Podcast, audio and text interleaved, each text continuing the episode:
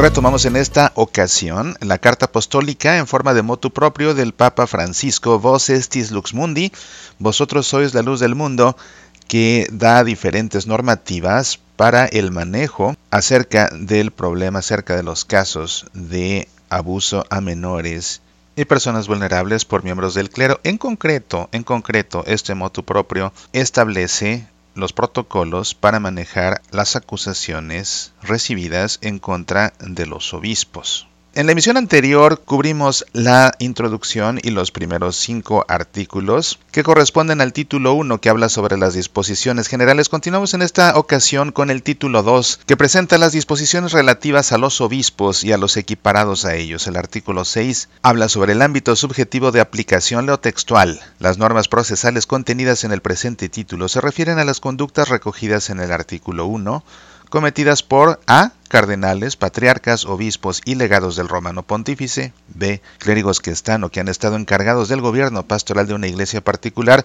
o de una entidad a ella asimilada, latina u oriental, incluidos los ordinariatos personales, por los hechos cometidos durante Múnere. C. Clérigos que están o que han estado encargados del gobierno pastoral de una prelatura personal por los hechos cometidos durante Múnere. Y D. Aquellos que son o que han sido moderadores supremos de institutos de vida consagrada o de sociedades de vida apostólica de derecho pontificio, así como de los monasterios sui iuris por los hechos cometidos durante Múnere. Artículo 7. El dicasterio competente. 1. A los efectos de este título, por dicasterio competente se entiende la Congregación para la Doctrina de la Fe en relación a los delitos reservados a ella por las normas vigentes, como también en todos los demás casos y en lo que concierne a su competencia respectiva en base a la ley propia de la Curia Romana, la Congregación para las Iglesias Orientales, la Congregación para los Obispos, la Congregación para la Evangelización de los Pueblos, la Congregación para el Clero y la Congregación para los Institutos de Vida Consagrada y las Sociedades de Vida Apostólica.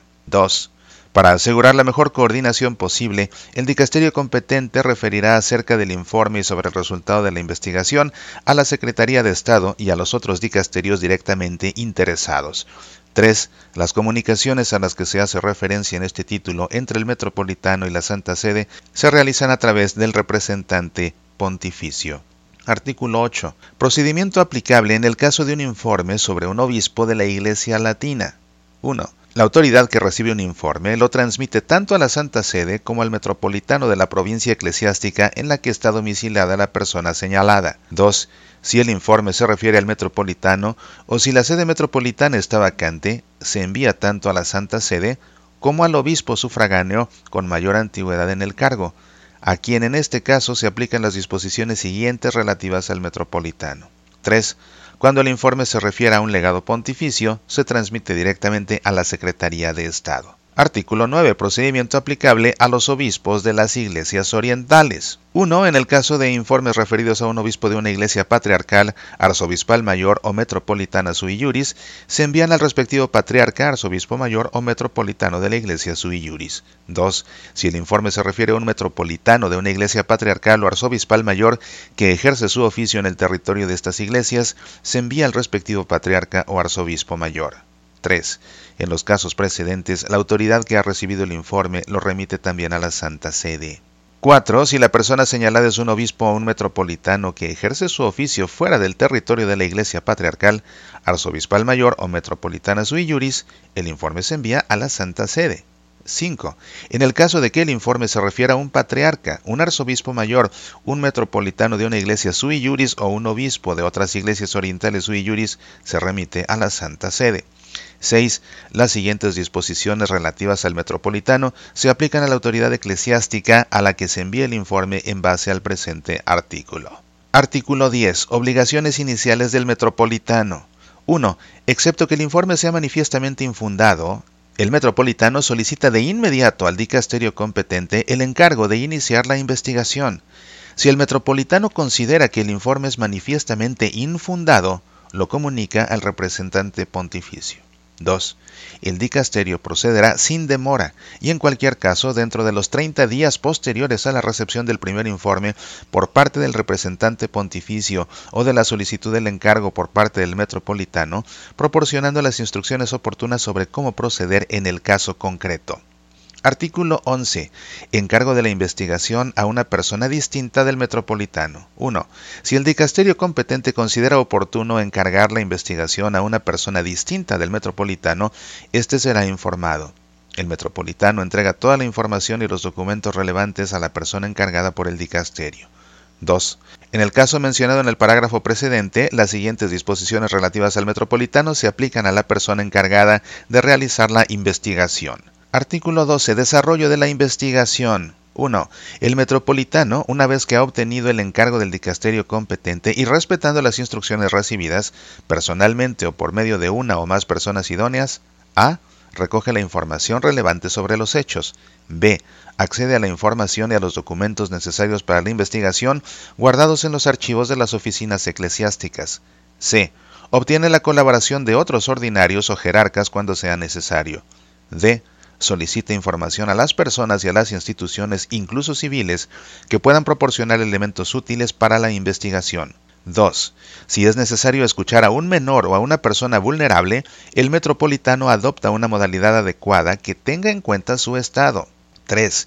En el caso de que existan motivos fundados para considerar que información o documentos relativos a la investigación puedan ser sustraídos o destruidos, el metropolitano adoptará las medidas necesarias para su custodia. 4. Incluso cuando se valga de otras personas, el metropolitano sigue siendo responsable en todo caso de la dirección y del desarrollo de la investigación, así como de la puntual ejecución de las instrucciones mencionadas en el artículo 10, parágrafo 2. 5. El metropolitano está asistido por un notario elegido libremente a tenor del Código de Derecho Canónico. 6. El metropolitano debe actuar con imparcialidad y libre de conflictos de intereses. Si considera que se encuentra en una situación de conflicto de intereses o que no es capaz de mantener la necesaria imparcialidad para garantizar la integridad de la investigación, está obligado a abstenerse y a informar de dicha circunstancia al dicasterio competente. 7. A la persona investigada se le reconoce la presunción de inocencia. 8. El metropolitano, si así lo solicita el dicasterio competente, ha de informar a la persona acerca de la investigación en su contra, escucharla sobre los hechos e invitarla a presentar un memorándum de defensa. En esos casos, la persona investigada puede servirse de un procurador. 9. Cada 30 días el metropolitano transmite al dicasterio competente una relación sobre el estado de la investigación. Artículo 13. Participación de personas cualificadas. 1. De acuerdo con las eventuales directivas de la Conferencia Episcopal, del Sínodo de Obispos o del Consejo de Jerarcas sobre el modo de coadyuvar al metropolitano en las investigaciones, los obispos de la respectiva provincia, individual o conjuntamente, pueden establecer listas de personas cualificadas, entre las que el metropolitano pueda elegir las más idóneas para asistirlo en la investigación, según las necesidades del caso y en particular teniendo en cuenta la cooperación que pueden ofrecer los laicos de acuerdo con el Código de Derecho Canónico.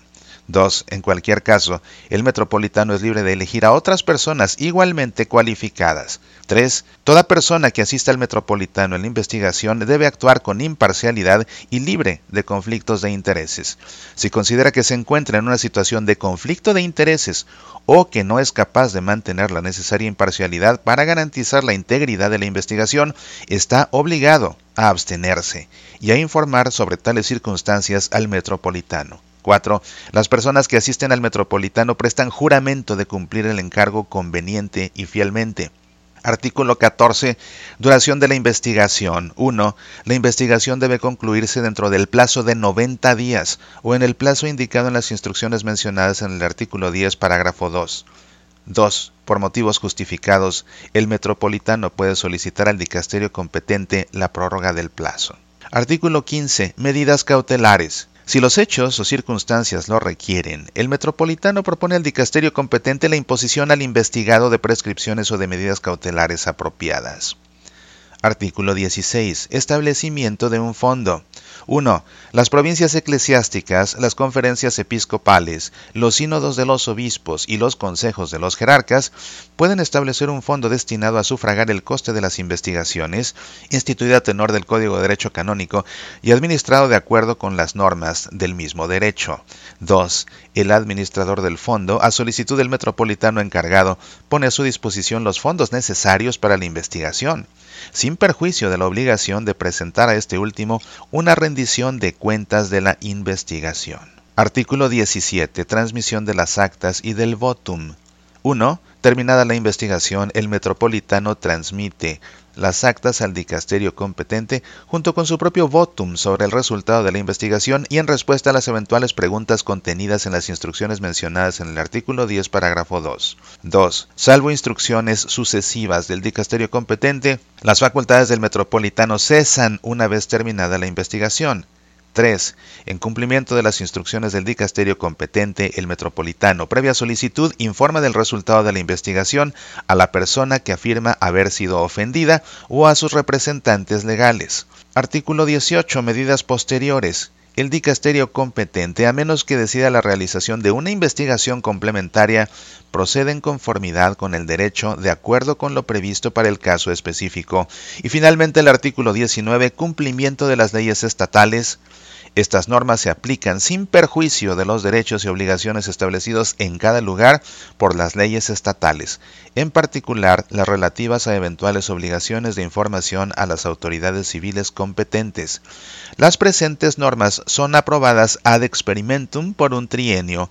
Establezco que la presente carta apostólica en forma de motu propio sea promulgada mediante su publicación en el periódico L'Osservatore Romano, entrando en vigor el 1 de junio de 2019 y que sucesivamente sea publicada en Acta Apostolice Sedis, dado en Roma junto a San Pedro el 7 de mayo de 2019, séptimo del pontificado, firma el Papa Francisco. Pues aquí tienes entre la emisión anterior y la emisión presente de Semillas para la Vida, te he leído todo el contenido de esta importante carta apostólica en forma de motu propio, Voces Tislux Mundi. Soy Mauricio Pérez, estas son Semillas para la Vida.